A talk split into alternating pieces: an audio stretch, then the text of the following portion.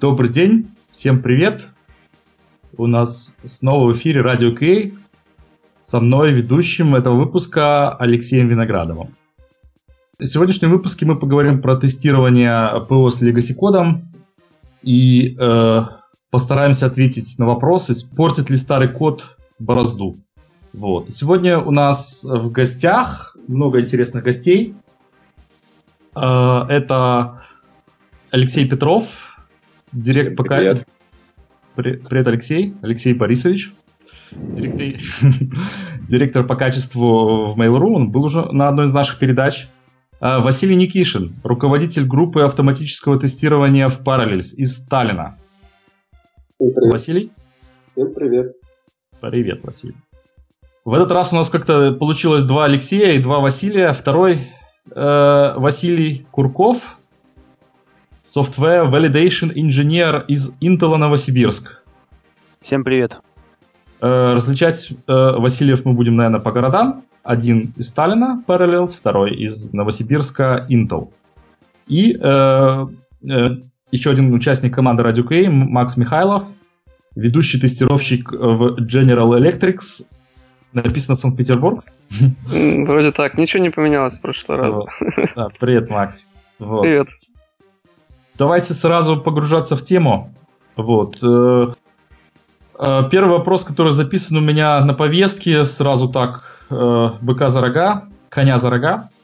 Откуда берется исторический код? Почему разработчики его часто не трогают и не обновляют? Почему к нему нужно относиться осторожно и примеры из... Э, хотим слышать, может быть, примеры из компаний, с которой представляют участники, вот какую-то статистику. И э, один из соорганизаторов э, этого выпуска была компания Parallels, которую представляет Василий из Сталина. И поэтому я предлагаю, мы сразу дадим ему слово. Василий из Сталина. Всем еще раз привет прежде чем э, начать говорить хорошо или плохо, да, Legacy Code, хотелось бы определиться, в общем-то, то, что понимает под этим. Обычно вот, э, используют два определения для Legacy Code. Это, э, есть такое понятие, как э, для разработчика, во всяком случае, это код, который не покрытый тестами. Да? С точки зрения, соответственно, как минимум автоматического, автоматического тестирования, для нас получается весь код не покрыт тестами перед тем, как мы начинаем писать, поэтому э, я бы не стал употреблять, во всяком случае, в данном контексте именно такое определение. Скорее всего, во всяком случае для меня, Legacy код – это э, код, который достался мне по наследству, и когда мне что-то в нем нужно понять, как он работает, мне не у кого спросить. Э, вот примерно такое определение. Поэтому приходится самостоятельно с ним, в общем-то, работать. Давайте, да. ребята, у кого-то есть другие мысли? Ну, я давайте сам сразу ленюсь. Эм, тоже согласен примерно со вторым определением. Я э, считаю, что лег... ну, то есть для меня, если меня так спросили, что ты понимаешь под Legacy кодом, я бы тоже сказал, что это тот э, код, который написан до меня людьми, которыми уже нельзя которых уже нельзя достать, но, возможно, практически всегда имеется э, в виду негативный оттенок в том, что это не то, что нам написали профессионалы код, и теперь я сижу на саппорте и должен это поддерживать. Это все-таки был бы похожий случай, но это был бы не обязательно legacy код, а скорее, когда нам нужно много что-то создать, а у нас есть какие-то библиотечки или какие-то куски кода или просто готовые приложения, которые ну, считается, что они написаны в более плохом качестве, чем то, что мы собираемся делать. Ну, как бы. все, все программисты говорят, что сейчас мы сядем и напишем как надо. Вопрос такой.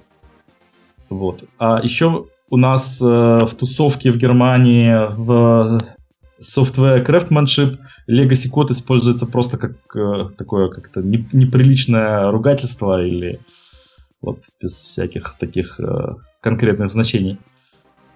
Ну, я бы мог еще добавить, что помимо того, что а legacy код часто воспринимается а, тем кодом, а, про, про работу которого нельзя ни у кого спросить, еще и тот код, который не имеет по себе спецификации, внятных, качественных спецификаций. Потому что на самом деле, если код хорошо описан, есть какая-то база знаний и отсутствует человек, который его писал, это не так страшно. А вот если нет ни человека, ни описания, и, упаси господи, нет еще и различного рода тестов, будь то ручных или автоматизированных по этому куску кода. Вот это вот настоящий легаси, и это самая большая головная боль. По крайней мере, в моем представлении. То есть все-таки легаси это с таким негативным оттенком. Всегда. Но это, это не легендарный код, как говорит небезызвестный герой. Да, legendary. Откуда он берется? Ну, есть, Из Клоакада. Если смотреть по переводу Legacy, да, это, это наследство. Наследство бывает либо хорошим, либо плохим. То есть вы можете в наследство получить особняк, которым и жить приятно, да, и душа радуется. А можете какую-то лачугу, которую, которой подойти страшно. Поэтому я бы... А? И на нее да. еще налог на недвижимость такой да, же. еще налог на недвижимость такой же, как на дворец. Вот. Поэтому все-таки легаси это то, что в наследство досталось, и тут уже надо смотреть, что вам досталось. Либо повезло, либо не повезло. Бывает, например, код, с которым вы никогда не работали, да, он достается по наследству. Ну, на него приятно смотреть, в том плане, что даже и поучиться есть чему. Вот. Даже если ты там с первого раза его не понимаешь. А бывает, когда сразу понимаешь, что лучше бы ты этого не понимал. Вот. Ну вот с точки зрения, скажем так, э, своей деятельности, я скажу, что э, мы работаем с Legacy кодом э, и в рамках, скажем так, кода продукта, да, потому что у нас продукт, например, Parallels разрабатывается уже там в течение 10 лет, даже больше, например, тот же Parallels Desktop. То есть э, некоторые разработчики уже и ушли, но код остается. Э, хорошо, если он уже покрыт тестами. Тогда проблем особо никаких нет. Если же он тестами не, покрыт, тогда вот тут самый Legacy с душком, да, в котором надо разбираться, надо покрывать тестами. Вот. Второй вариант это, собственно, а, сами наши тесты. Э, я сейчас э, руковожу командой автотестирования, э, которая, в общем-то, досталась в наследство, и тесты там порядка, наверное, более 20 тысяч штук. Вот. И сама инфраструктура, которая запускает эти тесты. И это я рассматриваю именно как легаси в плане наследства, с которым мне сейчас приходится разбираться. Я бы не сказал, что это то легаси, которое я бы хотел там выбросить и все. Нет, это вполне рабочие тесты, вполне рабочая инфраструктура. Проблемы есть именно э, в тот момент возникают они, когда э, необходимо в них погрузиться, а, скажем так, спросить э, не с кого, да, а не в плане даже людей или описаний, а, вернее, не в плане только людей, но если нет описаний тоже, э, тогда приходится уже каким-то образом, опять же, тестировать даже самые тесты, которые Э, нам необходимо запускать на рабочем коде. А, и опять же, все зависит от того, кто этот код писал. Писали его там тоже в течение 10 лет разные люди, и, соответственно, иногда ты радуешься, находя там какие-то перлы, да, э, как, ну, которые можно взять в качестве так, примера для будущих тестов. Э, что-то, да, действительно ты смотришь и думаешь, ну, лучше бы я этого не видел, и лучше бы это не писали, я бы сейчас все заново написал. Но в большей части вот тот продукт, который у нас выпускается, параллельно Desktop, он а, там покрыт, наверное, больше, чем на 60-70% тестами. Вот. И эти тесты вполне рабочие, и как наследство я его вполне могу принять вот, и заняться, скажем так, а, новыми продуктами, новыми фичами, которые мы добавляем в продукт, и сосредоточиться именно на них. Вот это наследство я считаю вполне приемлемым. То, что ты получаешь и можешь использовать в дальнейшем. То же самое с инфраструктурой, которая, собственно, обеспечивает запуск всех автотестов. Это тоже э, такая инфраструктура, она в принципе была написана под один продукт, да, у нас сейчас их там 5-6. А проблема в том, что, э, скажем так, хорошо работает для одного продукта, она с трудом расширяема для других продуктов. Вот. здесь тоже подход такой, э, нельзя выбрасывать то, что работает. То есть, э, по мне так, э, лучше всегда враг хорошему. Потому что если система там, удовлетворяет пользователя приемлемым качеством каким-то, я думаю, что нужно дать ей работать. Если нужно что-то создавать новое, создавай новое. Если тебе нужно что-то расширять, оно не расширяется. Ну тогда нужно строить что-то рядышком, давая возможность старому пахать и пахать. Вот. А когда у тебя уже э, созреет что-то новое, это отладишь, запустишь, ну тогда можно от Legacy отказываться. На каких языках вы пишете вообще? Ну, параллель десктоп я имею в виду. язык это Python. Ну, если это касается Фига именно... А? Ага. Интересно, да. Продолжай. Ну, собственно, я вот закончил, что э, три вида Legacy, да, с которыми ага. мне приходится работать. Это Э, кода разработки, это legacy самих тестов, которых достаточно большое количество, и это legacy, это инфраструктура, с которой мне приходится работать. Но я говорю, основное внимание я сейчас уделяю в связи с тем, что все-таки у нас там достаточно э, грамотные квалифицированные инженеры всегда работали в параллель. То есть это наследие я воспринимаю именно как наследие рабочее. Оно трудится, работает, и я могу посвятить Э, со своей командой время на то, чтобы разрабатывать что-то новое, вплоть до того, что параллельно создавать новую инфраструктуру для запуска автотестов уже на современных инструментах, там типа OpenStack, и, да? Ага, я тут был просто шокирован. Что, э, серьезно, параллельно десктоп написан на питоне? Да нет, мы же говорим сейчас о QA. Я нет. говорю... Ну, нет, я, я спрашивал, на чем вы пишете э, пока что, на, на чем вы пишете параллель десктоп? Код написан на C++. И ну, на слава богу. Давайте, мы же раз начали говорить о QA, да? Э, мы а, как все-таки в этом... А мы говорим о QA, а почему, а почему разработка QA это, это процесс, э, который помогает э, продукту, софту, ну, как, как, как мы говорим, достичь какого-то качества? Ты считаешь, что программирование тут вообще ни при чем? Не, просто когда вопрос стоит, на чем вы программируете, дело в том, что мы а, в команде авторазработки тоже программируем. И когда меня спрашивают, на да. чем вы программируете, я воспринимаю как а. вопрос, что а. мы в команде используем. А, а команда, окей, нет. команда автотестирования. И там Понятно. мы тоже занимаемся разработкой. Ага. И там основной язык Python. Окей. Вот. А то, что пишут продукты, конечно, это основной язык C++. То есть вы, в принципе, э, пишете автотесты э, через э, интерфейс, получается, да? Потому что как бы юнит-тесты на питоне писать для... Нет, юнит-тесты пишут разработчики. Мы пишем в основном да. интегральные, функциональные и acceptance-тесты. Ага. Через, интер, э, через графический интерфейс или не только, если не секрет? Ну, графический интерфейс мы используем, в общем-то, достаточно редко. Мы через API. Через API. Окей. Да. То есть тестируете API Python. Да. Нормально. Василий из Новосибирска. Что вообще за фирма такая? Intel в первый раз слышу. Ну, э, традиционно Intel воспринимают как э, производителя железа, и э, очень часто люди удивляются, что э, есть еще какие-то э, программные продукты. Тем не менее, у нас э, в Новосибирске э, расположен отдел разработки компиляторов для языков э, C, и Fortran. Соответственно, я занимаюсь тестированием этих самых компиляторов. Вот.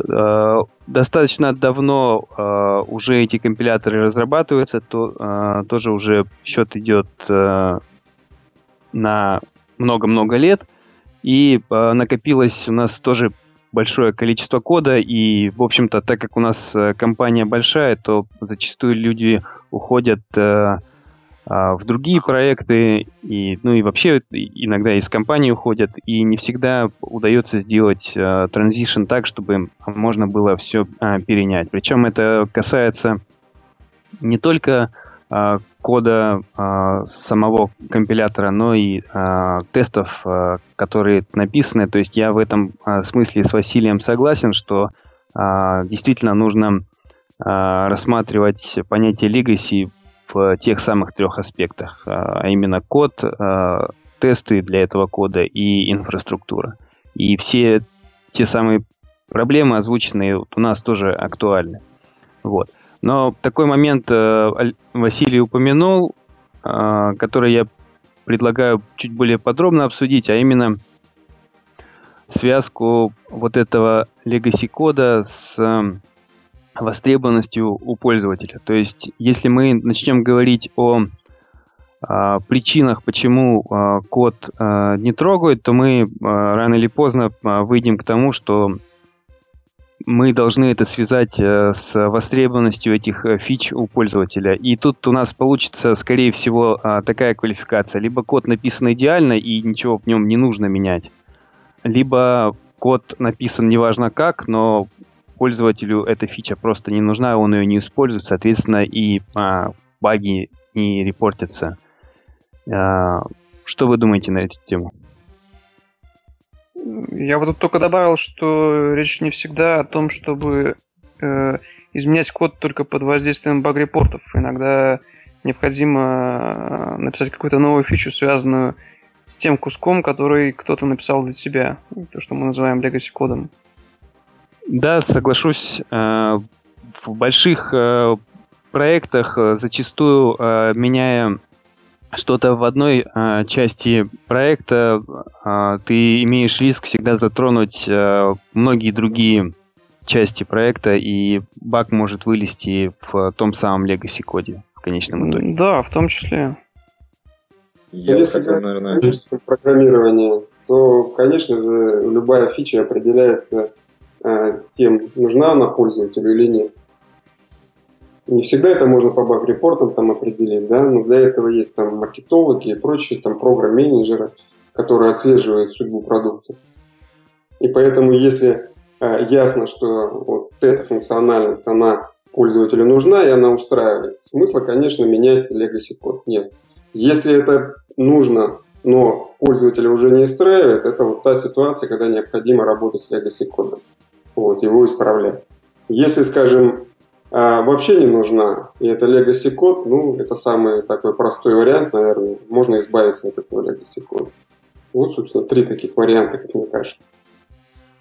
Я бы хотел добавить, наверное, еще такой нюанс, что существуют ситуации, ну, например, они встречаются эпизодически в моей работе и в текущей компании, и на предыдущих местах работы, когда а, нет физической возможности избавиться от legacy кода на протяжении достаточно длительного времени.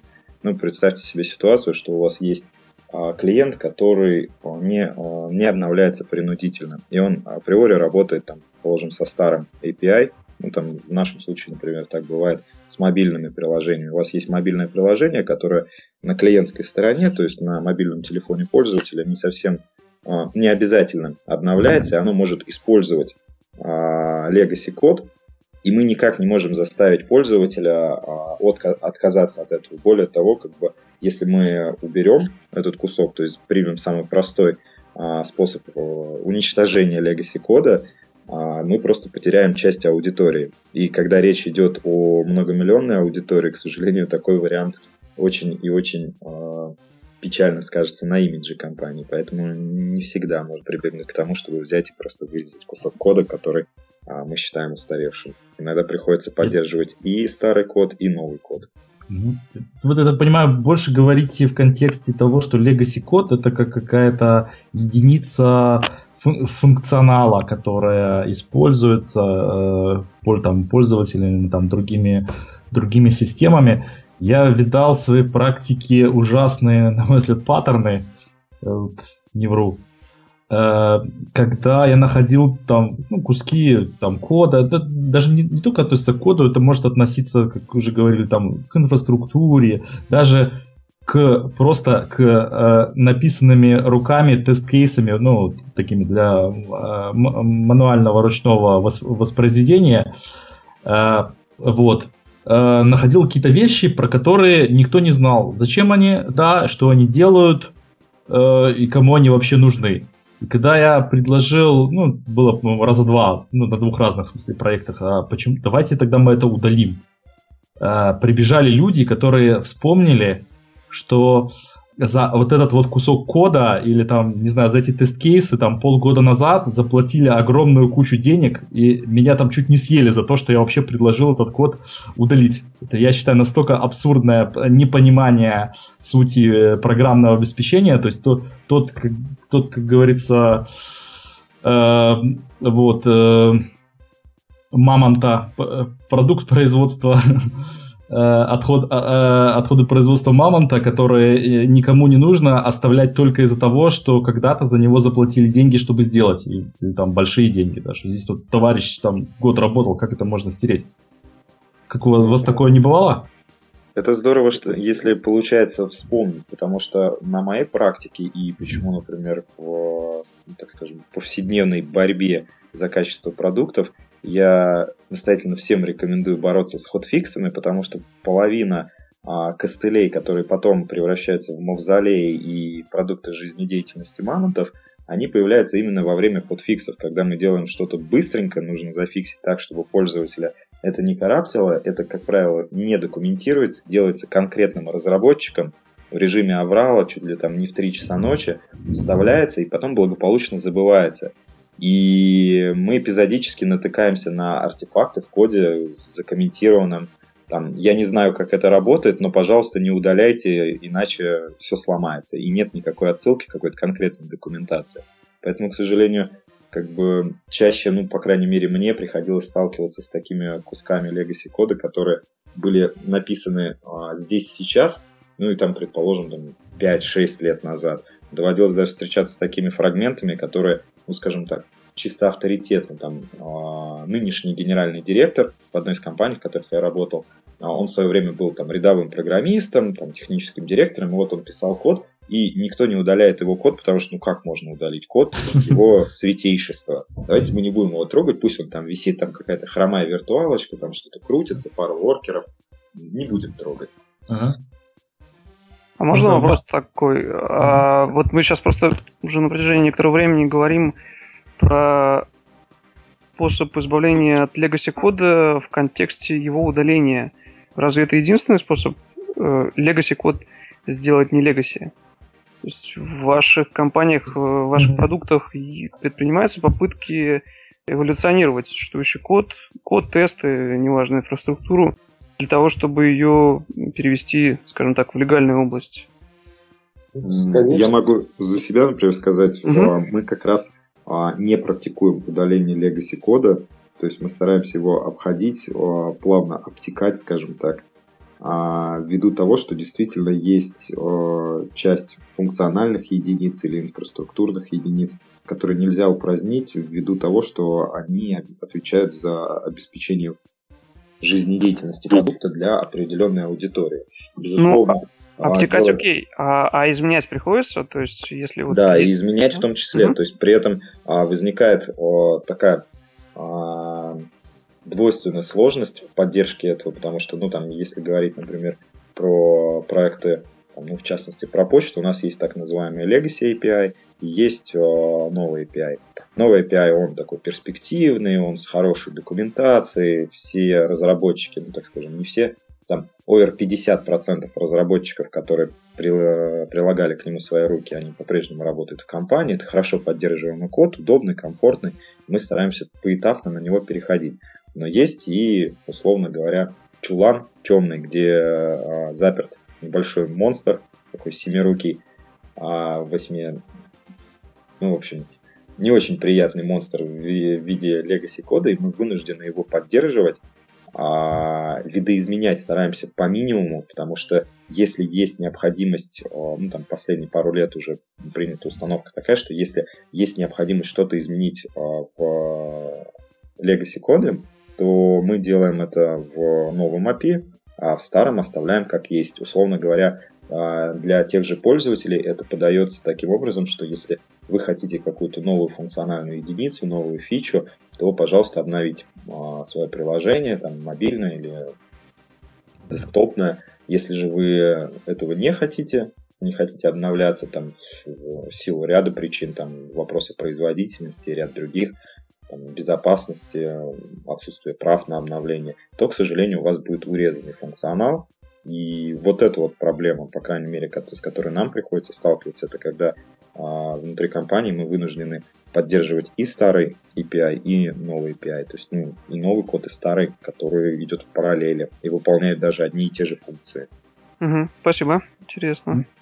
Ну, ну, как говорит Штирлиц, запоминается обычно либо первая фраза, либо последняя. Да? Я просто когда начал говорить, я как раз говорил о трех случаях.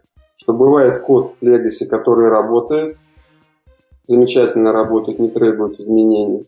Есть код, который требует изменений. Это то, как раз о чем вы говорите, эволюционный способ, да, изменять этот а, код по мере, так сказать, необходимости. И третий, если этот код неизменяемый, да, ну невозможно его каким-то образом проще, скажем так, выкинуть и переписать. Такой вариант тоже, в общем-то, бывает. И вот эти три варианта, они, в общем-то, требуют раз рассмотрения каждого конкретного случая. Давайте, может, еще опустимся еще ниже на землю.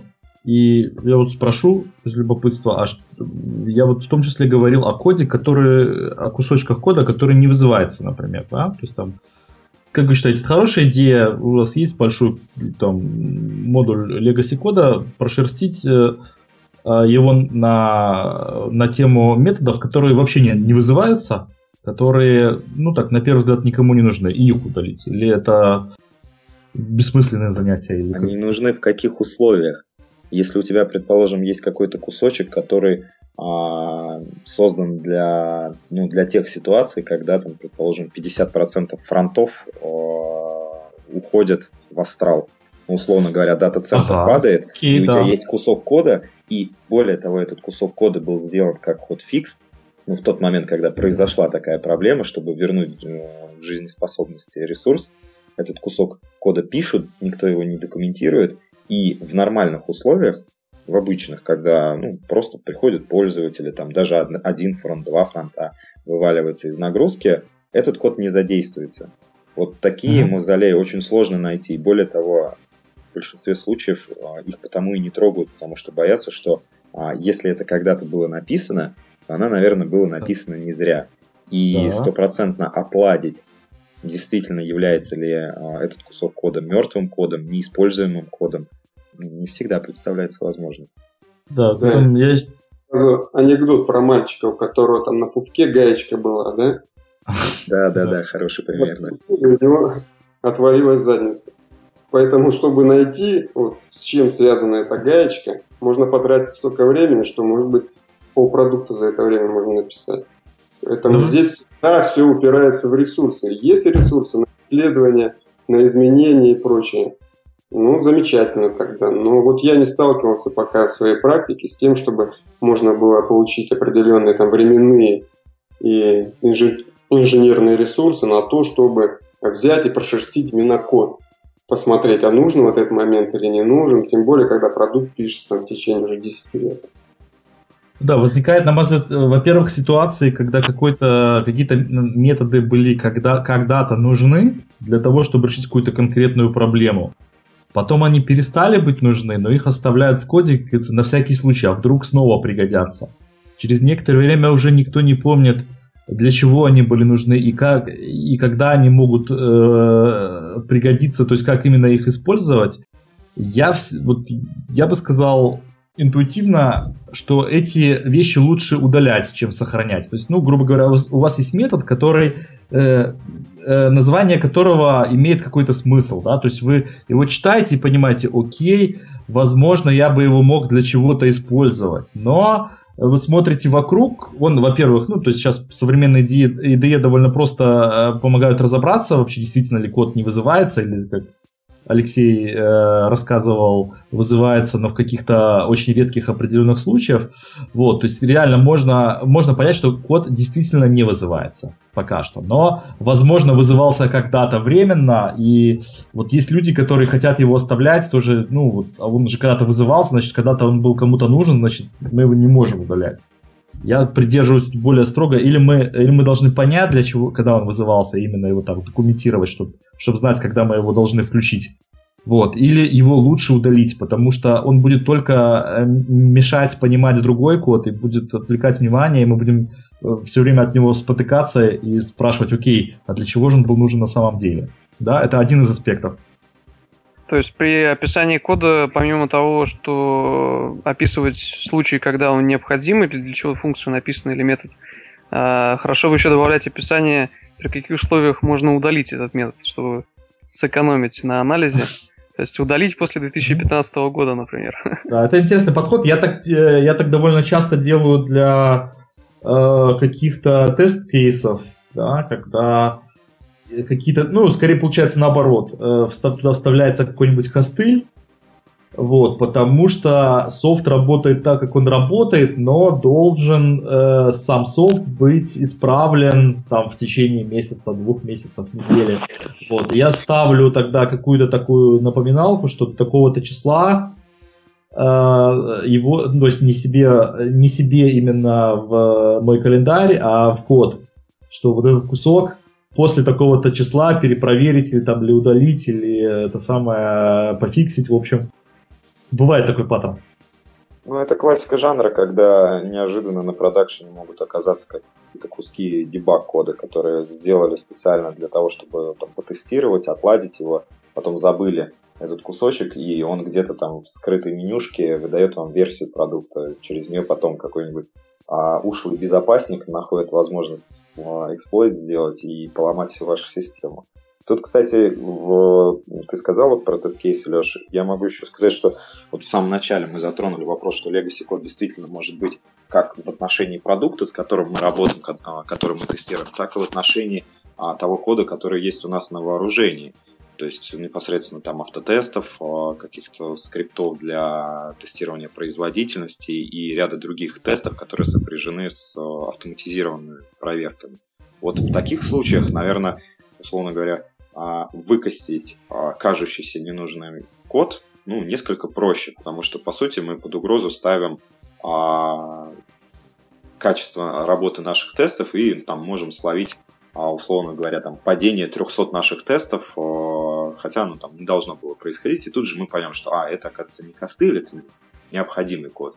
К сожалению, на продакшене такие вещи делать очень-очень сложно, когда там, хочешь выкостить какой-то непонятный мавзолей, который находится в сложной архитектуре, и когда речь идет не о, не о том, что у тебя есть там, буквально там один, одно приложение как бэкэнд и какой-то фронт. Когда речь идет о том, что у тебя сложно составное приложение, состоящее там из 60 или сотни компонентов, то вот там выпиливать мавзолеи просто на, на уровне того, что а давайте отключим и посмотрим, что сломается, ну, очень сложно применимо. А в контексте, например, наших продуктов мы даже не можем выбрать условный ну, так скажем, минимум активности наших пользователей, потому что у нас аудитория такая, что из Дальнего Востока, из Калининграда пользователи будут, по сути, круглосуточно пользоваться нашим ресурсом. И мы не можем себе позволить там в перерыве с э, трех часов ночи до 4 э, утра проводить какие-то испытания по отключению и включению legacy кода. Это очень чревато последствиями, в том числе и имиджевыми. А для тестового кода, для автотестов это более чем применимая практика. Мне кажется, коллеги со мной могут согласиться и так или иначе пользуются этим. Ну, с Алексеем, да, я согласен в плане того, что автотесты, как правило, вещь атомарная, а код, как правило, ну, код продукта, как правило, вещь комплексная, и там достаточно много объектов взаимосвязанных между собой. Поэтому если вы там а, пытаетесь во время рефакторинга взять и удалить какую-то функцию, которая вам кажется в ближайшем модуле не используется, да, это еще не значит, что она не используется в другом компоненте как-то опосредованно. Поэтому для того, чтобы что-то вывесить, вам нужно будет поднять всю инфраструктуру, если это, скажем, облачный продукт, да, и это все не так просто. Поэтому ну, вот я с Алексеем, что с точки зрения автотестов, да, вещи атомарные, можно быстренько выкинуть, проверить. Вот. Ничего страшного, тем более, что это на продукт не отображается особенно. Ну, опосредованно только. Mm-hmm. Вот. С точки зрения продукта тут все гораздо сложнее. Здесь как раз вопрос возникает, э, возникает вот эта проблема, которая обозначает, э, собственно, словом legacy, да, что код устаревший, спросить не у кого. Одно дело, ты э, знаешь, что вот этот разработчик написал эту функцию, видишь, что она где-то не используется, и спрашиваешь, там, товарищ, а вот может выкинуть ее? Ну да, может давно ее не используем, выкинем. А в Legacy спросить некую, если еще и не задокументировано, то вот это и есть проблема Legacy кода, что тебе либо, если у тебя есть время, придется, если это сложный продукт, потратить достаточно много времени, чтобы выяснить, что это никак не влияет на весь продукт, да, либо смириться с тем, что оно присутствует, есть не просит, но и пока никак не мешает. На самом деле я хотел бы сказать, что э, касательно автотестов, э, несмотря на атомарность, все-таки я считаю, что э, выкидывать э, тесты это должна быть какая-то крайняя мера и должны быть э, соблюдены определенные условия. То есть э, многочисленные проверки, то есть надо быть э, уверенным э, на все сто процентов, что этот тест э, действительно не нужен, потому что если тест э, не ловил регрессию в прошлом в, обозримом, это не означает, что он не поймает ее завтра и еще раз послезавтра. Это, вот. это да, Василий. Тут все зависит от того, какое именно место тестируем. Например, у нас есть тесты, которые там а, тестируют именно на старых каких-то операционных системах. Да, мы выпускаем новый продукт, который не поддерживает эту операционную систему, эту версию. Зачем нам, например, такие тесты? В этом смысле мы можем их выбросить. Есть еще другой момент. Я недавно слушал очень интересный доклад. Э, руководителя компании, по-моему, Тезабл называется, из Штатов, эм, по поводу, как называется, редундантного покрытия. Э, как это по-русски, да? Редундантное, избыточного. избыточного покрытия э, котором он, э, ну, так сказать, на пальцах объяснял, почему плохо иметь избыточное покрытие. То есть вы например, имеете полную э, хорошую пирамиду автотестов, да, то есть у вас есть юнит-тесты, есть э, интеграционные тесты и сверху еще UI-тесты. Вот. И если одно и то же место, значит, тестируется там 15 раз юнит-тестом, 5 э, раз э, интеграционным тестом, еще 2 раза э, UI-тестом, то, э, значит, любое изменение этого места приносит э, огромные затраты на э, поправку тестов самих. Поэтому это, это сравнительно новая интересная концепция. По-моему, был в конце 2015 года доклад. Э, вот. Э, об этом никогда раньше не задумывался, но мне показалось очень убедительным это. То есть то, что э, действительно можно удалять даже не только э, тесты, которые э, плохие, а тесты хорошие, работающие тесты, которые действительно делают то, что они должны делать, из-за того, чтобы сократить расходы по э, как-то, по, по, по, по поддержке. Вот, то есть, что одно место должно быть в идеале э, протещено один раз. Так, тут, к сожалению, э, э, Алексей Петров нас сейчас покинет. Да, да, да, вынужден буду покинуть нашу беседу, обязательно дослушаю. А, записи. Обяз... Обязательно возвращайся в какой-нибудь другой раз. Да, спасибо большое, Леша. Да, вам спасибо. Всем желаю поменьше легаси, а если это а Legacy все-таки появляется в вашей жизни, то пусть это будет нефтяная вышка и какой-нибудь замок с хорошей винодельней.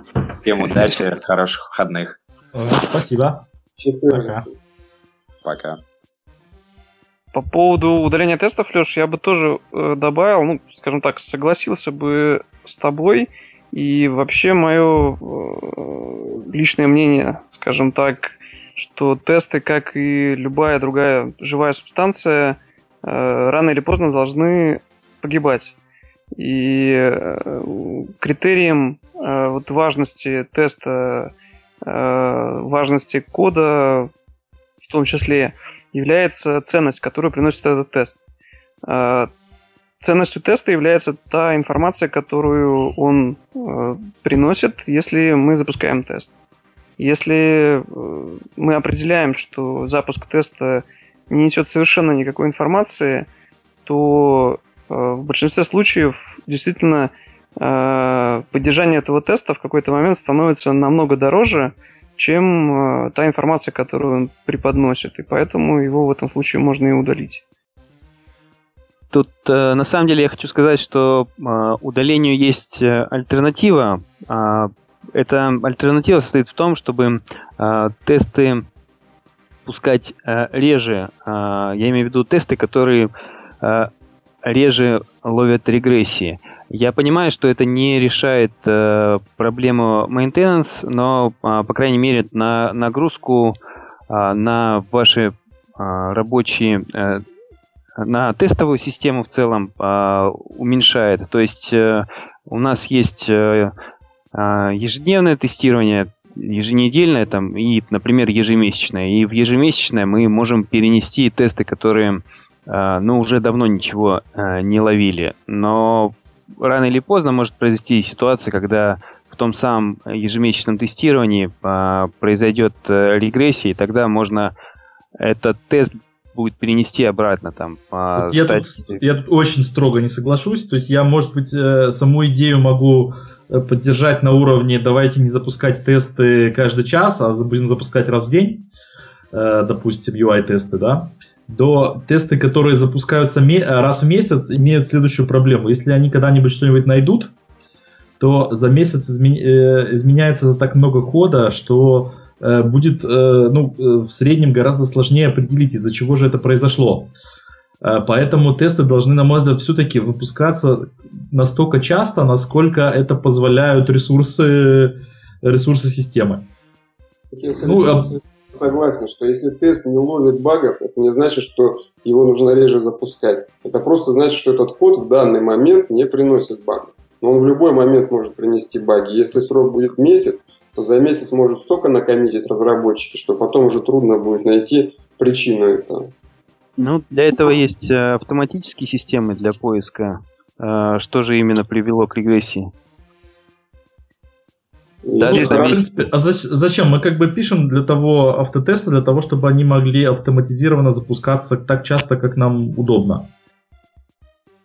Ну, это хорошо, когда тестов приемлемое количество. Когда речь идет о, о большом количестве тестов, э, все-таки приходится а, приоритизировать. Что-то пускать чаще, что-то реже. Не понимаю, серьезно. Я могу понять, что, те, что если слишком много автоматизированных тестов, которые бегают перед, там, не знаю, релизом или перед каким-то там э, комитом, когда, ну, ты реально должен для того, чтобы дать окей или не окей, ты там должен э, ждать, не знаю, несколько часов для того, чтобы просто разрешить там тестировщикам начать тестировать. Вот какие-то такие вещи я могу понять. Но в целом автотесты как раз для того, чтобы, а, не знаю, расширяйте есть, системы. Тем более сейчас железо дешевое, можно вообще ресурсы да. выделять из облака.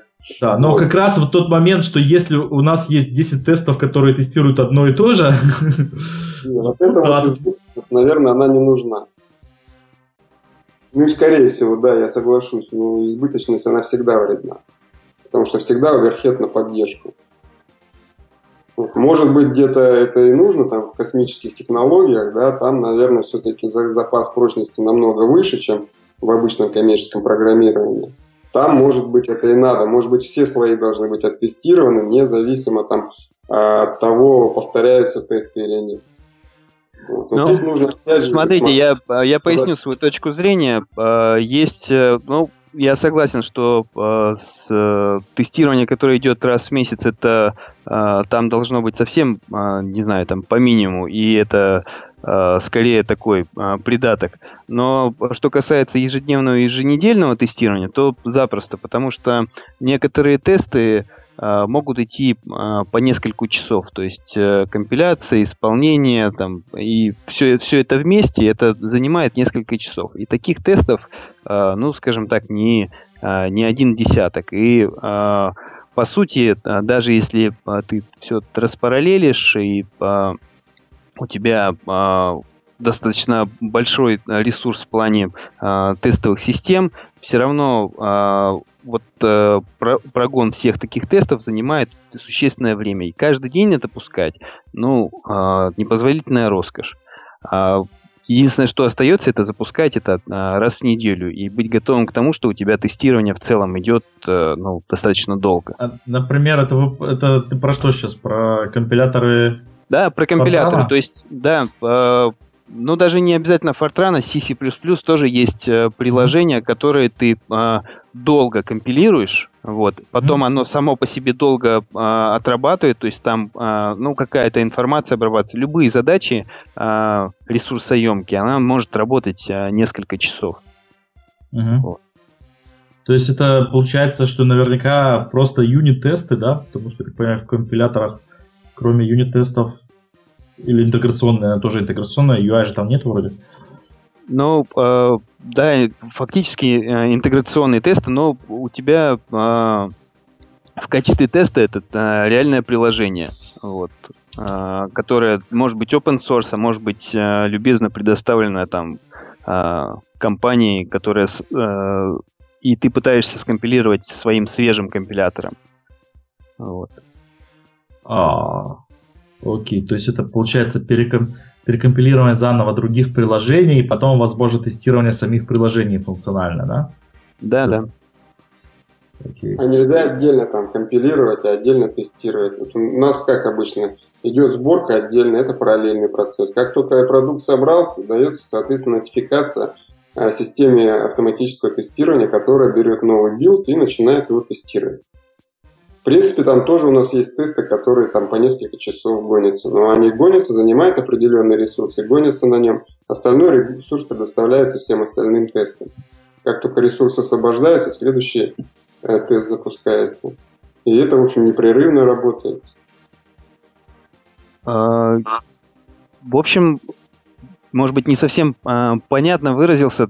Тут а, есть Э, действительно э, полностью процесс построен автоматически, то есть э, новый компилятор, он когда билд создается, затем запускается некий набор тестов. И вот среди этих тестов могут быть те самые большие приложения.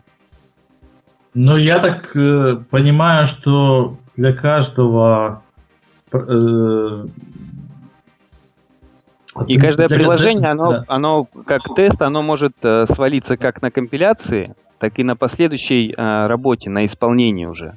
И mm это будут э, э, разные э, э, разные ошибки, но э, и в том и в другом случае может быть виноват компилятор. Я хотел просто что сказать, что наверняка есть всегда случаи, где методы, которые в, э, в общем могут казаться странными и нелогичными, э, являются именно для этого случая правильным. То есть, может быть, как раз именно у вас э, такой, это, такой вариант. Вот. А, ну, в целом, как бы я хотел заметить, что э, ну, сама, э, то есть вот эта идея, то, что если тест не находит багов, то он ненужный, она на мой взгляд, не совсем правильная, потому что информация о том, что тест прошел, это тоже информация. То есть, если мы тест не запускали, то у нас как бы нет информации. А если тест там запускался, запускается тут сейчас месяцами не находит ошибок, это не значит то, что он нам не помогает. Он нам помогает тем, что подтверждает то, что он не падает. Именно, то есть э, критерий тут не, не нахождение или не нахождение бага, а именно выделение информации или ее не выделение. То есть, если у нас необходимо э, в продукте постоянно проверять, мы включаем какое-то устройство и электроэнергия пошла, то да, э, этот тест, он с самого начала существования этой системы был, и он будет запускаться каждый день, каждую секунду и так далее. Я согласен с тем, что а, критерий э, нужности теста э, другой, и как раз не не сколько он а, багов поймал. Я всего лишь говорил о том, что можно запускать чаще или реже. Но тут а, я с Алексеем соглашусь, что у нас случай весьма специфический, а в общем в индустрии подходы могут отличаться. И я, наверное, действительно не а, готов рекомендовать эти подходы как э, панацею для всех э, проектов подряд. Тут э, скорее обратное. Ну, я считаю, что всегда надо руководствоваться просто принципами бизнеса, то есть для этого можно э, про, простое правило, если польза, то есть информационная польза от тестов приносит меньше прибыли, грубо говоря, чем расходы на их запусков, то, то да, то есть если там тесты тестируют какую-то ненужную информацию и расходуют э, электроэнергию компьютеров, то вполне возможно, что их можно запускать реже. То есть, как бы, в конце концов, э, мы все стараемся просто сократить общие расходы, э, ну, то есть, в смысле, увеличить, увеличить прибыль наших компаний, вот, и э, вопрос экономичности всегда стоит как главный. Вот, окей, давайте что-нибудь другое по, пообсуждаем. Например, вот есть такой вопрос. Э, основные правила, как тестировать э, софт, в котором много legacy кода. Какие, может быть, инструменты есть для этого специализированные, или о чем нужно помнить? Может что-нибудь сказать? Правил я бы не сказал, что там legacy код отличается чем-то от, э, скажем так, вновь написанного кода. Правила все те же самые. Вот, особенно если это касается там функциональных, интегральных тестов и акцент тестов. Да, если есть понимание, что должно быть на входе, что на выходе, всегда можно написать тесты на том же самом, например, питоне. Вот. Здесь проблема, конечно, большая, если они не покрыты юнит-тестами, и вы планируете писать юнит-тесты. Вот здесь действительно если это legacy, то это тяжелый случай. Вот. Тут нужно потихоньку подходить, использовать, может быть, тот же самый TDD метод, да, хотя тут особо девелопмента нет, но в любом случае, если вы делаете рефакторинг, это тоже часть девелопмента. Поэтому здесь тоже можно писать тест, э, делать изменения, если тест не проходит, откатывать изменения, снова возвращаться, снова делать изменения, и только вот таким вот э, кусочным линейным методом что-то можно менять в Legacy коде. Вот. А с точки зрения функциональных тестов, э, таких акцептных тестов, это, мне кажется, нет разницы между Legacy и новым кодом. Есть какие-нибудь специализа... специализированные инструменты тестирования ну, Legacy? Я не слышал. Ну, для Legacy я не знаю. Я же сказал, для меня, в принципе, этот код получается, в общем-то, одинаково ага. если это не юнит-тест. А тут мы используем, в общем-то, Python, ну, если это там UI или там вебовские тесты, ну, там есть свои специфические инструменты, но они не различают Legacy от какого-то нового. Ну да, я могу, в принципе, чисто для, конкре- для конкретного случаев э, порекомендовать инструменты вроде Сикули, которые э, тестируют на основе скриншотов. То есть, э, допустим, с помощью Сикули вы можете протестировать э, э, как бы получается end-to-end приложение, которое, которому у вас вообще даже нету э, доступа к коду, например, и которое запускается на каких-то редких системах. То есть вы можете запустить в виртуалке ваше приложение, в виртуалке, на которой, не знаю, запущен Fortran и э, какие-нибудь старые дек юниксовские системы.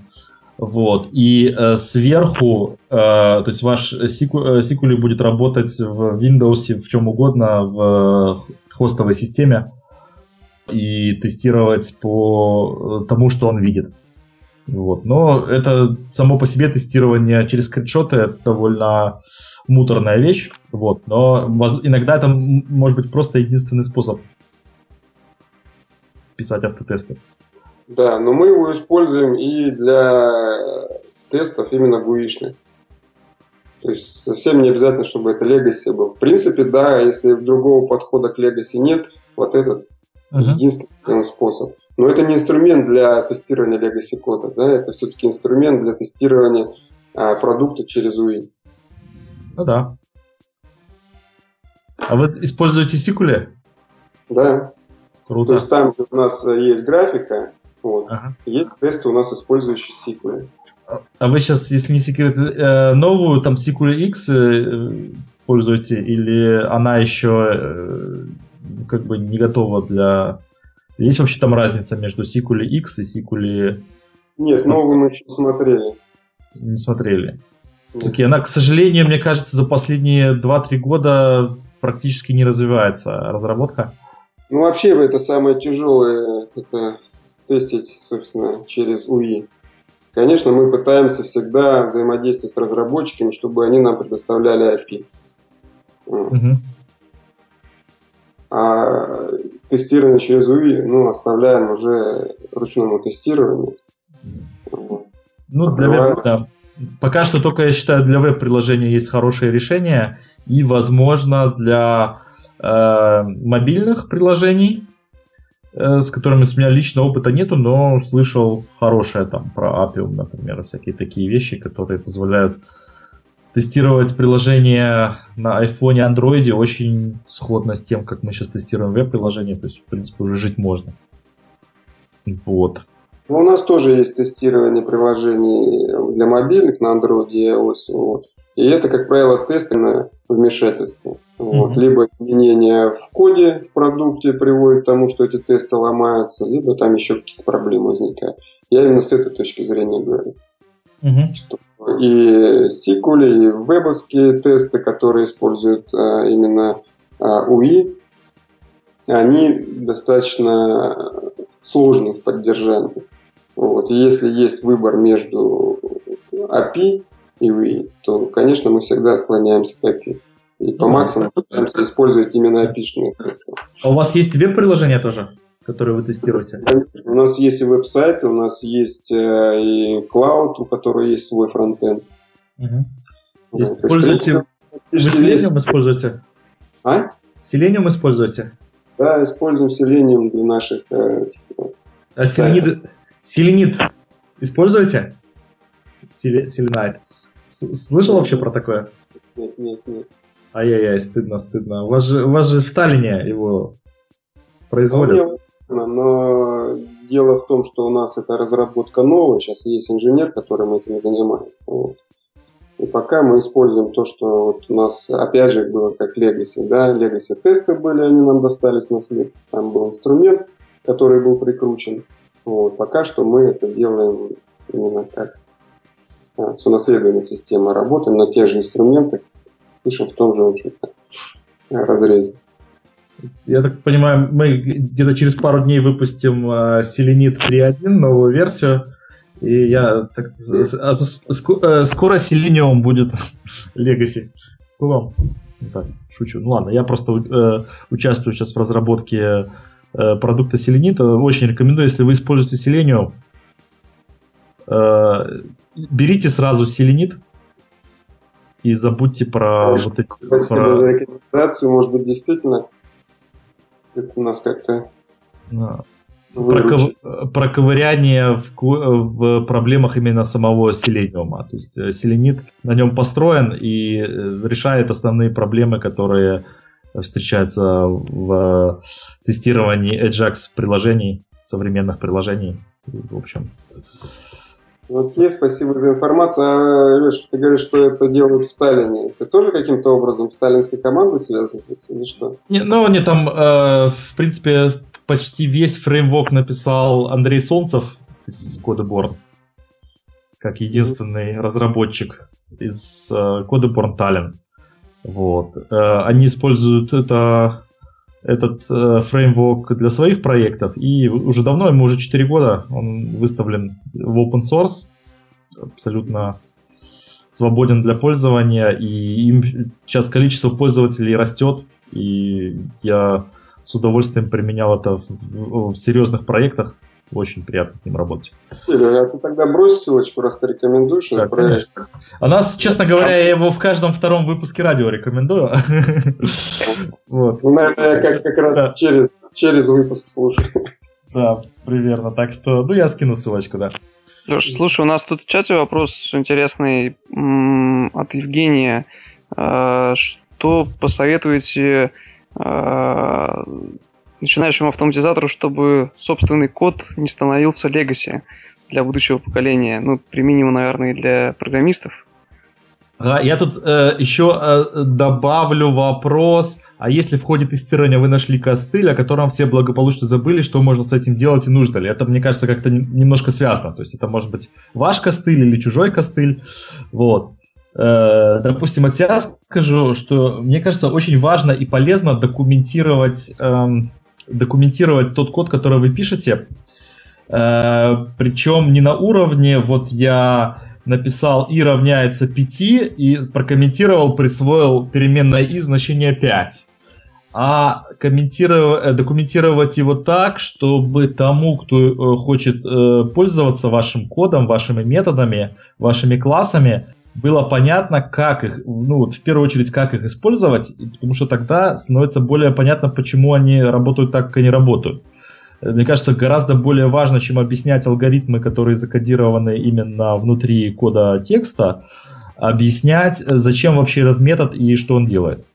Вот. И, соответственно, проще будет э, вашим э, последователям смотреть на код и смотреть, окей, он должен делать то-то и то-то, потом, если он это код ваш не делает, то им будет проще сориентироваться, в какую сторону менять. Угу. Я бы еще добавил, что, на мой взгляд, и по моему опыту, проведение ревью помогает. То есть, если ты написал свою порцию, даже ее, как тебе кажется, хорошо задокументировал и оставил, то полезно бывает показать кому-то еще, чтобы он так свежим взглядом оценил, сказал, что ты не прав, и сказал, что нужно поменять. Я так понимаю, проблема начинающего именно в том, что он пока не в команде работает. Потому что в команде, ну, это принятая практика делать mm-hmm. ревью. Вот у нас, например, э, код не коммитится, пока как минимум двое ревьюера не заапрувит его. Вот. Аж двое? Аж двое, да. Потому что одно дело все-таки Э, две пары глаз, другое четыре, а шесть еще лучше. Три уже много. Вот. И мы пришли к консенсусу такому, что как минимум два человека должны смотреть. Вот. Если код там сложный, влияет там на многое чего, тогда можно привлекать еще кого-то, кто непосредственно вот, э, в этой специфике лучше всего разбирается. А насчет того, что э, как делать код, чтобы он не стал легаси, в том плане, чтобы его Э, можно было легко читать. Да, с одной стороны, это хорошее описание, комментарий, но вот как я понимаю в своей практике, лучшим описанием является непосредственно сам код. Если ты его ясно написал, то человек, знающий этот язык, ну, так же, как знающий английский, если ты пишешь на английском, более-менее нормально, да, он понятен. Если ты на C++ написал более-менее правильно, понимая синтаксис этого языка, как это все работает. В принципе, это должно быть понятно. Если есть какая-то изюминка, вот тогда нужно писать комментарий. Вот Если это, это, да. Вот... это приходит как раз из ревью, когда люди смотрят, они читают, но чего-то не понимают. И когда тебя спрашивают, ты либо правишь код, чтобы он стал понятным, либо делаешь комментарий, почему именно так. Тогда это вот, становится более-менее документированным. Вот в этом как раз я вижу проблему. Это популярное мнение, которое мне кажется э, опасным. Э, я сейчас объясню почему.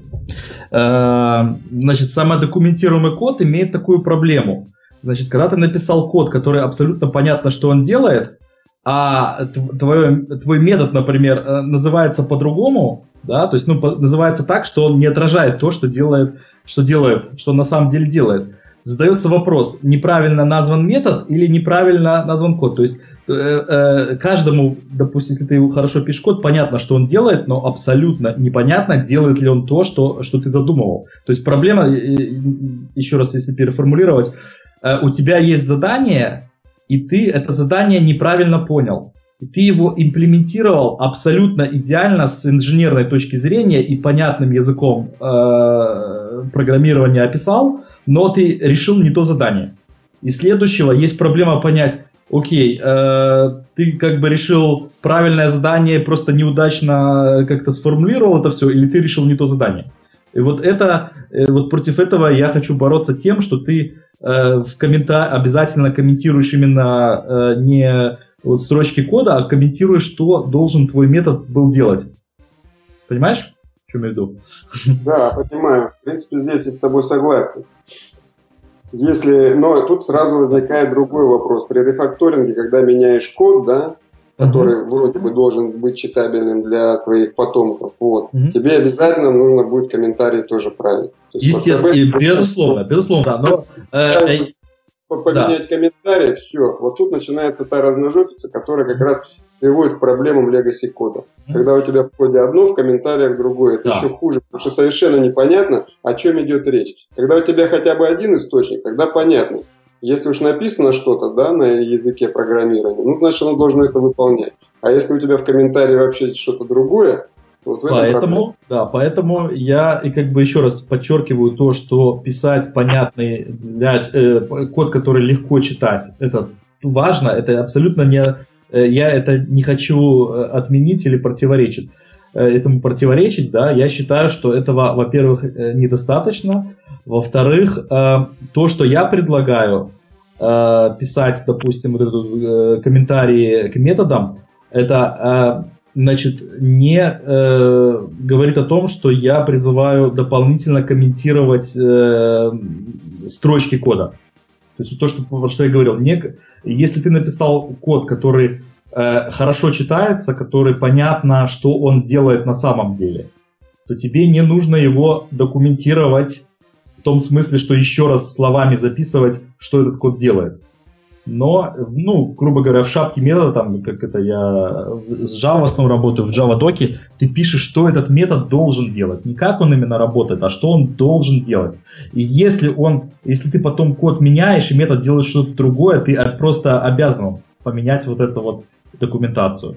Но это не, не, да, не так сложно, как длинные методы искать вот эти все короткие комментарии и их менять. Это только ты меняешь как бы интерфейс, который в принципе, очень наиболее важен людям, которые твой код вызывают. То есть я вообще считаю, что э, людям гораздо важнее знать, как пользоваться своим методом, чем понимать, что же он делает внутри. Ну тут опять же, видишь, вопрос идет о том, что комментируют методы, например, или модули. Вот мы, например, в автотестах своих мы пишем развернутый комментарий к модулю, что делает тест. Но это не значит, что мы там комментируем каждую функцию, что она делает. Вот, потому что а, чаще а... всего из функции понятно, что она делает. Я комментирую те, э, те методы, которые, ну, то есть те единицы, которые вызываются. То есть, грубо говоря, если у тебя там что-то все локальное, то есть друг друга себя вызывает, это, на мой взгляд, часто можно не комментировать. А то, что хотят вызывать другие, то обязательно комментировать. Как-то так. Ну да, то есть особенно как C++, там, где ты пишешь все это в хедере, там обычно комментарий э, обязан быть. Вот. Каждому, каждому методу, что он, в общем-то, делает. Потому что этим хедером, как правило, как API пользуются потом сторонние да. разработчики. То есть важная разница, на мой взгляд, а ты описываешь, что он делает, а не то, как он это делает. Как да, он это да. делает, ты как пишешь... Разрабатываешь, например, интерфейс, в нем все должно быть описано, за что делается именно. А в имплементации ты уже имплементируешь, как это должно выглядеть. Да. Окей. Так, вот, про недокументированные костыли. Могут ли... А, нет, стоп, стоп, да. Э, костыли, которые вы нашли, о котором все забыли. Э, я считаю, что очень важно дописывать комментарии к нему. Если вы, если вы нашли какой-то кусок кода, который плохо, плохо описан, непонятно, что он делает, и вы потратили время как тестировщик, как программист, как кто угодно, потратили время и действительно поняли, как он работает, запишите это в код. запишите это код, сделайте приятное, э, во-первых, другим, которые потом это будут читать, во-вторых, самим себе, потому что я уже даже, ну не знаю, если много работаешь, я думаю, уже через пару недель или месяцев ты читаешь вещи, которые ты э, уже действительно хорошо понимал там месяц назад, и читаешь и смотришь на них снова как баран на новые ворота. По-моему, это абсолютно нормально. Поэтому документируйте в том числе для самих себя. Вы потом удивитесь, насколько вы перестали понимать то, что писали некоторое время назад, если вы не, не сделали этих комментариев. Это эту фразу недавно читал. Это вот, кстати, касается того, о чем я говорил. Если написан правильно код, но не совсем понятен кому-то, да, ты его комментируешь, когда пишешь. Если находишь такой код, тебе непонятно, потом ты разобрался, конечно же, лучше его закомментировать, задокументировать закомментировать. Ну, не в смысле код закомментировать, а коммент написать. Ну да. А, так.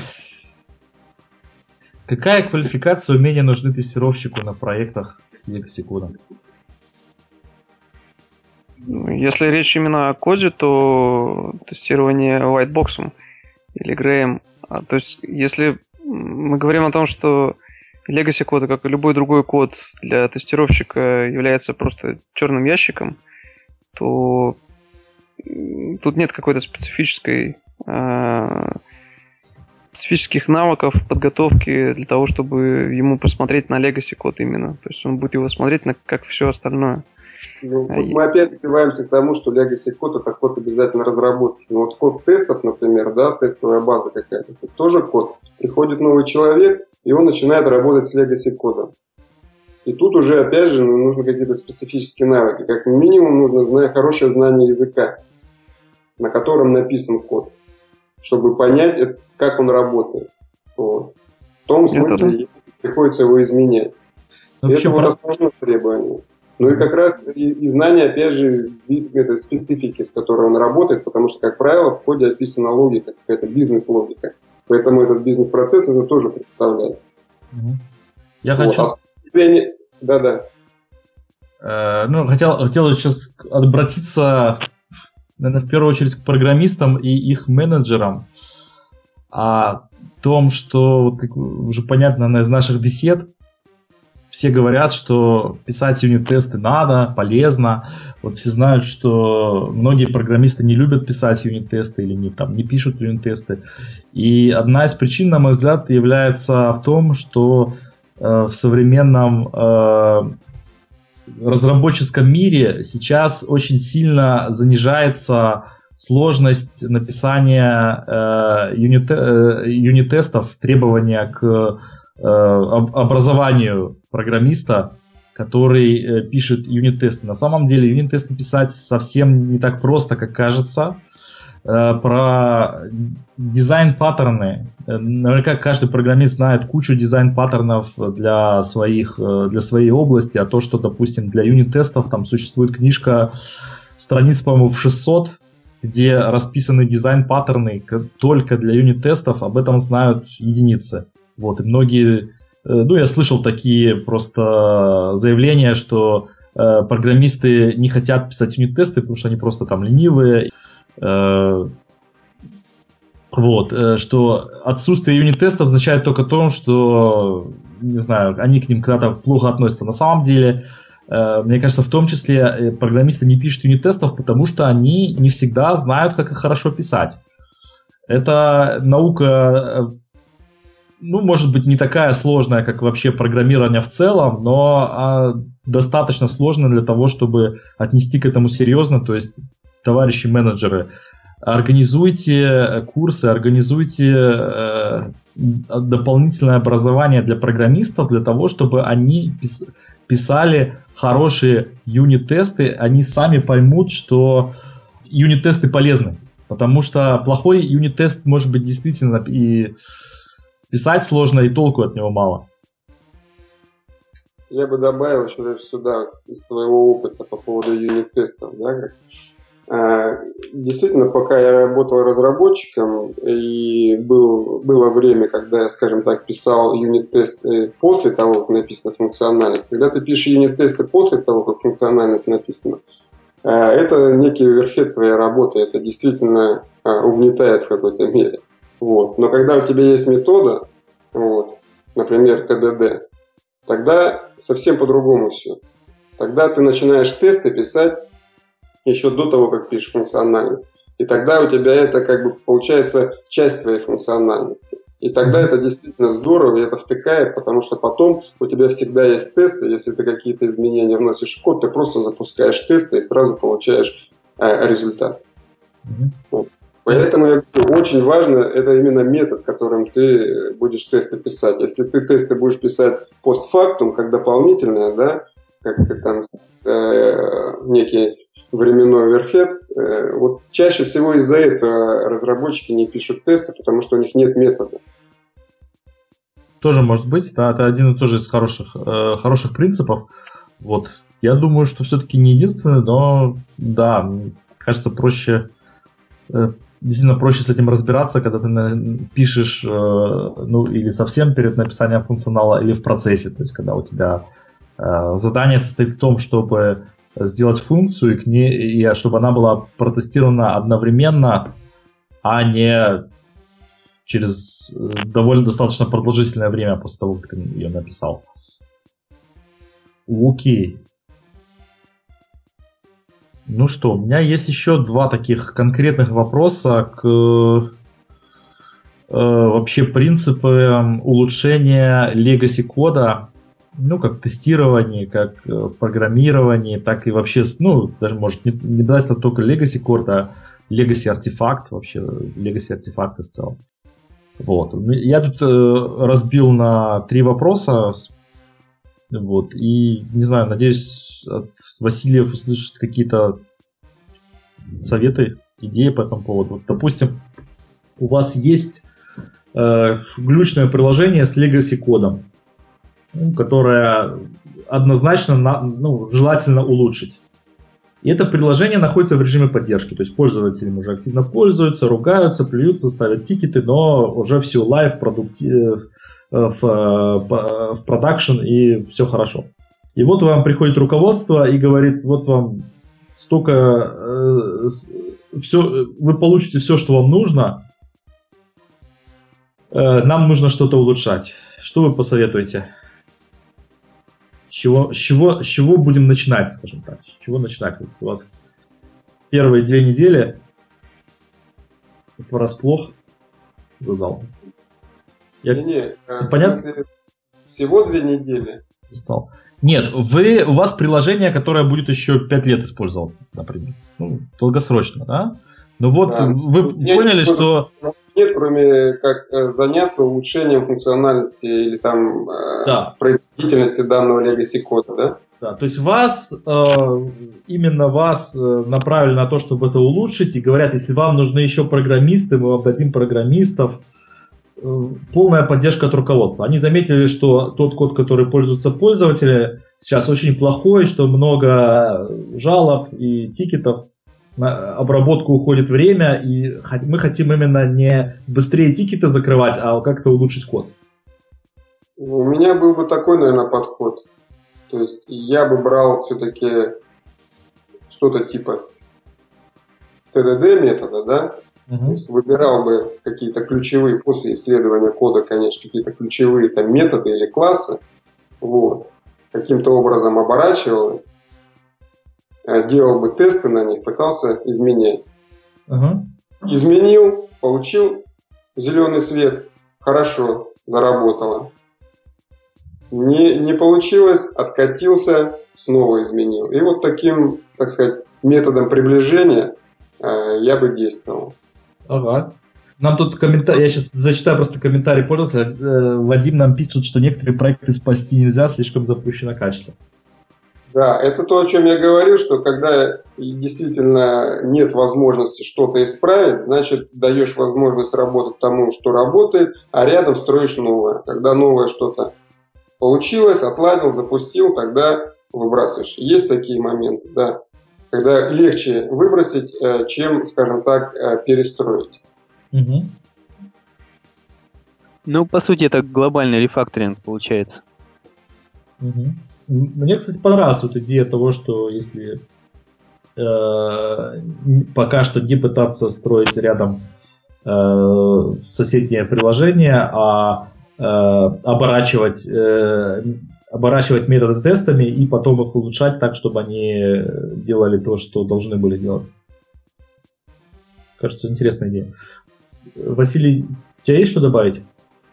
А, я согласен с Василием, в общем-то, а, хороший подход э, предложен. А, если а, ситуация не позволяет э, сделать э, глобальный рефакторинг, то действительно можно пробовать вот таким методом. Ага. Вот. Эм, и есть ли разница, да? Вот это сейчас у нас приложение, которое уже пользователи имеют и э, с ним работают. А есть ли разница, если мы пишем приложение, которое там тоже legacy и все довольно плохо, но у нас еще 12 месяцев до релиза там, или больше, 2 года до релиза. Ну, то есть довольно большое, большое время. Будет ли какая-нибудь разница между подходами? или примерно то же самое. Ну или я, я сразу тогда уже и третье. А что если у нас э, сравнительно небольшое время до релиза, там 3 месяца или 6 месяцев до релиза, то есть еще наш продукт никто не, не, не видит. Мы видим, что... Ну, на самом деле зависит э, от размера бедствия. Все равно нужно сначала Legacy изучать. Может быть, это Legacy вполне работоспособная, да, но тогда 12 месяцев можно просто бамбук курить и выпускать на Legacy. Uh-huh. Вот. Все зависит от того, какой он функциональность и устраивает ли эта функциональность э, пользователя. Uh-huh. Вот. Если действительно это ну, та каша, которую надо разгребать, Тут вопрос в том, 12 месяцев мы должны выпустить то, что этот Legacy уже делает, или мы еще за эти 12 месяцев должны написать там кучу нового софта какого-то, да? Кучу новой функциональности. Да, да, конечно, да. То есть, ну, имеется в виду вот эти, которые, если, если еще время остается до релиза, то это, конечно, не значит, что мы уже готовы, но просто хотим выпустить через 12 месяцев, но, как обычно, мы написали мы должны были, допустим, проект был рассчитан на два года, мы прошел год, мы посмотрели, увидели, что написали там 30% функциональности, и при этом написали настолько ужасно, что там, не знаю, что, может быть, есть смысл переделать. Ну, я... ну это, вот этот вопрос, да, может есть смысл, но это действительно нужно смотреть непосредственно на код. Может есть смысл действительно за 12 месяцев все переписать. С нуля. Вот. С нуля, ну, есть, да. Там, и там, в практической просто... ситуации, естественно, это, если одна и та же команда, то никакого смысла нету. То есть, ну, часто бывает, мы, допустим, дали на аутсорс, понадеялись, а потом получили промежуточный результат, и вот сейчас думаем, а не значит ли нам все с нуля другой командой. Вот так, так, такие вещи бывают. В любом случае, первая фаза все равно будет это investigation, да, то есть нужно исследовать код насколько он плох, насколько он хорош, и потом уже решать, что можно из него сделать, конфетку или уже не получится конфетка. Да. И вопрос о том, что нам через 12 месяцев нужно в конечном итоге получить. Вот. Здесь э, ну, чисто нужно в конкретном случае смотреть. Вот. И, и, и то 12 у тебя месяцев или 3 месяца, это не меняет, в общем-то, никак дело, потому что в любом случае ты должен сначала посмотреть и понять, что это за код. И какой он будет скажем так, через 3 месяца, через 12 все зависит от тебя. Угу. Мне кажется, немного э, искусственная ситуация, потому что в большинстве случаев, когда мы говорим про Legacy код, то скорее всего у нас уже был релиз, и тем самым мы, а, когда обсуждали первый вопрос, мы уже а, ответили на это. Я с трудом могу представить ситуацию, когда много Legacy кода, а релиза еще не было. Ну, примерно как я описал. То есть Legacy код не тот, который ваша команда э, произвела, потому что э, в том составе, который она на, в котором она есть на сегодня, а тот, который произвели другие люди, которые не, ну, как-то не, не справились с изданием или справились mm-hmm. так, что вы недовольны. Ну, по-моему, довольно жизненная ситуация, может, не так часто встречается, но бывает. Да. Так, окей, у нас пока вопросов не поступило. Давайте да, мы потихонечку будем заканчивать новостями. И если вопросы появятся, то мы еще, может, э, их зададим. Точнее, одной новостью, да? Меня две есть. Две? Родилась одна за да, период нет, эфира. Я... Да, нет, я записал, да, она спрятана. Вот.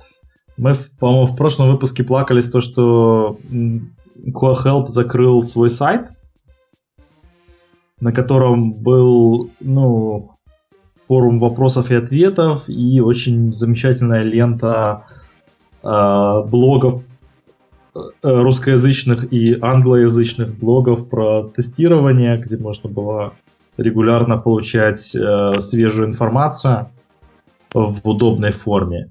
И вот э, умер, да здравствует Куахелп. вот. Э, Сергей Нестеренко открыл в Фейсбуке новую страницу с новостями, которая называется Ку новости или в мире Ку. Мы дадим ссылочку а на сайт. Ребята, все в Фейсбуке есть? Макс, по-моему, не особо любит Фейсбук. Ну, я там есть, но по необходимости. Ну, если У меня что, зах... не сложилось. Ага, заходите, подписывайтесь. Там сейчас лента блогов будет идти через э, страничку в Фейсбуке. Э, и в том числе другая хорошая новость, то, что я надеюсь к выпуску этого подкаста из прямого эфира в запись э, группа, которая называется сейчас QAH, достигнет в Фейсбуке 10 тысяч человек. Они там уже совсем близко к этой цифре. Куаха, Куаха основная группа сейчас называется, по-моему, Ку-жизнь, и там постятся всякие э, смешные, любопытные, поднимающие настроение, иногда наоборот, как пишется, иногда хочется водки выпить, прочитавши шутку про тесты, потому что в каждой шутке есть доля шутки. Вот, подписывайтесь на паблик Куаха. Очень, хор- очень хорошая вещь. Рекомендую. Вот. И еще совсем свежая новость. Я точно не знаю, вчера или, по крайней мере, на днях. Вчера это было бы 15, 15 января, там будете слушать в разное время. Э, вышел, вышла новая версия Selenium 2.49, где исправлены некоторые баги, добавлены новые, наверное. Вот. И, соответственно, версия Selenida, которая использует эту версию Selenium, выйдет тоже на днях. Тоже там будет э, в релизе много, э, немного, но несколько полезных, полезных функций пользуйтесь на здоровье. Ну, если там для тех, кто уже пользуется Селенида, если вы не знали, вы можете использовать любую версию Селенида с, с любой версией Селениума. То есть не обязательно э, испо- э, брать ту, э, которая встроена в э, стандартный пакет э, Селенида. Можно, если у вас есть какие-то проблемы с конкретной версией Селениума, ее, естественно, менять. Все для вас. Вот. Окей. Эм, вопрос от зрителя. Да, э, сайт на Фейсбуке, если что, с новостями называется ну, facebook.com slash QA Times. QA Times, то есть как New York Times, NU, только QA и Times. Подпис... Заходите, подписывайтесь. Ну, давайте напоследок от э, вопрос от Вадима. Да. По каким параметрам можно понять, что код стал устаревшим? Legacy. Вот я вначале сформулировал для себя для аудитории, как я понимаю. То есть, если я смотрю в код, и мне самому приходится с ним разбираться, не у кого спросить, негде прочитать, то это код Legacy. Я думаю, если вы видите в коде ижицу,